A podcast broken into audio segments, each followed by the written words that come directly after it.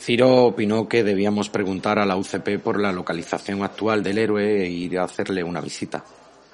La agencia se pondría en contacto con su homóloga griega y nos la facilitaría en unos días. Heracles era capaz de desplazarse rápidamente por tierra.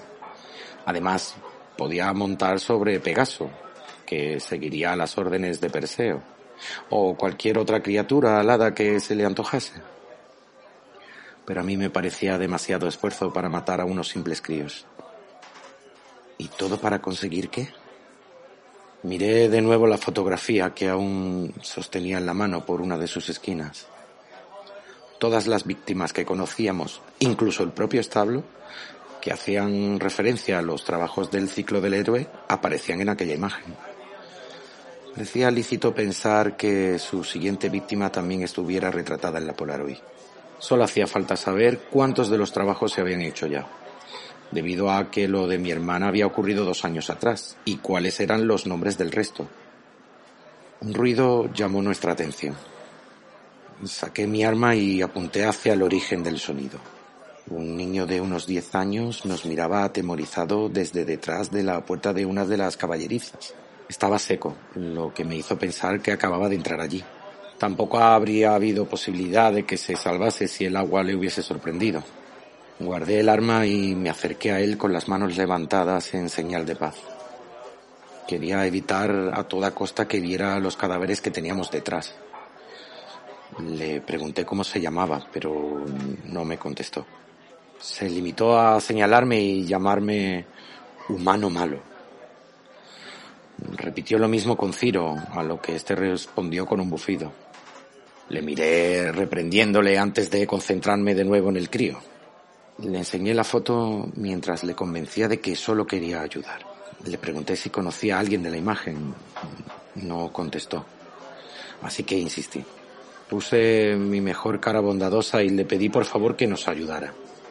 Pareció conmoverse ligeramente. Así que retuve el aire en los pulmones como si cualquier movimiento pudiera hacerle recular. Señaló a otra muchacha y me dijo su nombre. Hipólita. Miré de reojo a Ciro, él asintió, así que le pregunté al muchacho de nuevo si sabía dónde vivía. Resultó que su casa estaba en el barrio de mis padres, aquella casa que tuve que abandonar cuando me acusaron de asesinato. Era vecina mía. Nunca la había visto en mi vida. Le di las gracias al pequeño y le pedí que nos acompañara. No podíamos dejarlo solo allí. En cuanto encontramos una cabina de teléfono, explicamos la situación a la central para que recogieran al niño y limpiaran el establo de cadáveres. Dos horas más tarde nos personamos en la casa de Hipólita. Al revisar su imagen de la Polaroid me di cuenta de que llevaba un cinturón extraño. No era especialmente llamativo, pero sí que parecía estar cargado de una energía especial.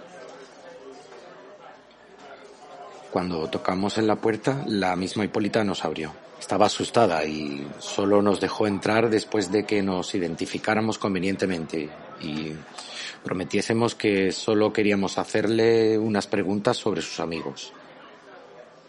Al lado de la puerta, junto al paragüero metálico oxidado, había una maleta que parecía repleta.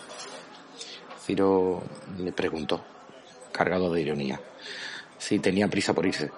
La chica le miró entre altiva y amedrentada, como si quisiera huir sin dar la sensación de que era presa del desasosiego. Replicó que tenía que salir de allí. Fue cuando me di cuenta de que llevaba puesto el cinturón que lucía en la foto. Imaginé que nunca se lo quitaba. Ciro le preguntó sin zarandajas, perdiendo la paciencia, qué era lo que la tenía tan asustada. La joven comentó que alguien estaba cazando a sus amigos y que iba por ella, que era la única que quedaba con vida. Al, al oír aquello se me encogió el estómago. Saqué la fotografía del bolsillo y se la mostré, señalando a mi hermana, preguntándole si la conocía. Ella respondió que era evidente que sí. Dijo su nombre y me pareció que había un rastro de congoja en su tono. Entonces fue cuando verbalizó algo que se me solidificó en los oídos, haciéndome que me doliera repentinamente la cabeza. Paloma había sido la primera víctima. Hipólita nos contó que su amiga había salido con su hermano al bar donde solía ir a divertirse, repleto de mitos. Cuando se marcharon, la chica fue asesinada por unas flechas similares a las que había usado Heracles en el transcurso de sus pruebas. Además, todos habían escuchado cómo sonaba la música de cascabeles que Atenea le había dado al héroe con el objetivo de espantar a las aves. Se me revolvió el estómago cuando recordé el fantasmal sonido.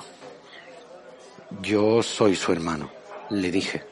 Me observó con los ojos entrecerrados, estudiándome de arriba abajo. No era de extrañar porque no me reconocería. De chico paliducho y de aspecto débil había pasado a un joven fuerte y musculoso debido al duro entrenamiento que había recibido en la hacienda. Cuando terminó de examinarme, pareció darse por satisfecha y me dio el pésame. Luego mm, nos dijo que si no se nos ofrecía nada más, Tenía que irse para salvar la vida. La cogí del brazo para detenerla y la miré con los ojos suplicantes, preguntándole si tenía alguna idea de quién había podido asesinar a mi hermana y a todos sus amigos. Ella levantó las cejas y me miró como si estuviera bromeando.